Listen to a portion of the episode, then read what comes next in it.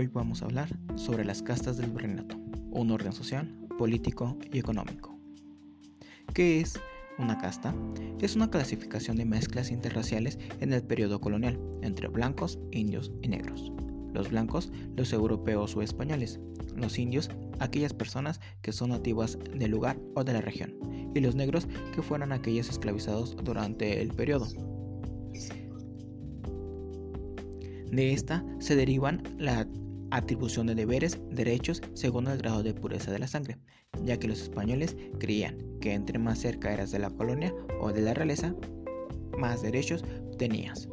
Por lo tanto, los indios y los negros quedaban fuera de este apartado de nivel social, político y económico. ¿Existe solo una clasificación de castas? No, la clasificación se fue adecuando de acuerdo al lugar o región en el que se vivía y la época o momento histórico. Con ello, se pueden adecuar algunos términos como chino, coyote, galfarro, entre otros más.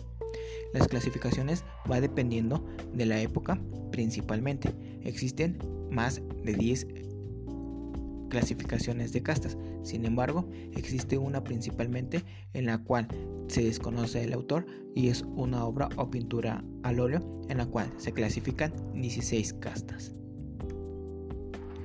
Durante el virreinato fueron tres clases sociales y varias castas las que coexistieron en la Nueva España.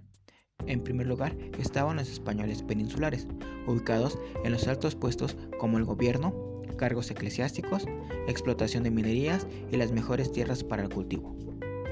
En segundo lugar estaban los criollos, que fueron los de, eh, hijos de españoles nacidos en América. No tenían derecho a tener grandes cargos a pesar de ser nacidos de españoles. Tenían facilidades, pero no todos los derechos como un peninsular, pues para ellos simplemente por el haber hecho nacido en América era inferiores y posteriormente están los indígenas, que son los pobladores autóctonos de la Nueva España. Tras la conquista, se les permitió conservar algunas costumbres, como su organización económica y pirámide social. Eran vistos como la mano de obra y no tenían acceso a altos cargos o niveles educativos. Aquí es importante mencionar que muchas de las costumbres de los indígenas fueron erradicadas, pues los españoles creían que estos eran cultos satánicos, porque ellos principalmente eran politeístas y adoraban a diferentes dioses. Y por lo tanto también realizaban ciertos rituales en los cuales sacrificaban a personas y pues bueno, los españoles pensaban que no era correcto. Las castas. Para hablar de las castas se mencionaban 16 castas. El primero está el mestizo, que es el español con una india. El castizo, que es el, el mestizo con una española. El español, que es el castizo con española, el mulato, que es español con un mora o mejor conocido como negras, los moriscos, que es un mulato con una española, el chino, que es un morisco con española. Es decir, los españoles vinieron a causar gran revuelo en este proceso de las castas, ya que ellos, principalmente de aquí nace la ideología de ser mejores o de ser de sangre puras. El salta eh, salta atrás o salta para atrás. Es un chino con una india. El lobo, que es el salta atrás o salta para atrás con una mulata.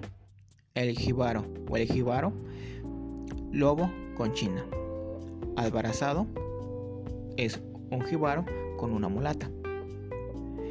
El albarazado es un jibaro con una mulata. El cambujo es un albarazado con una negra. El zambaigo es un cambujo con una india. El malato es un zambaigo con una loba.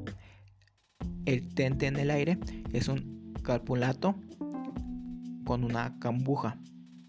No te entiendo, es un tente en el aire con una mulata.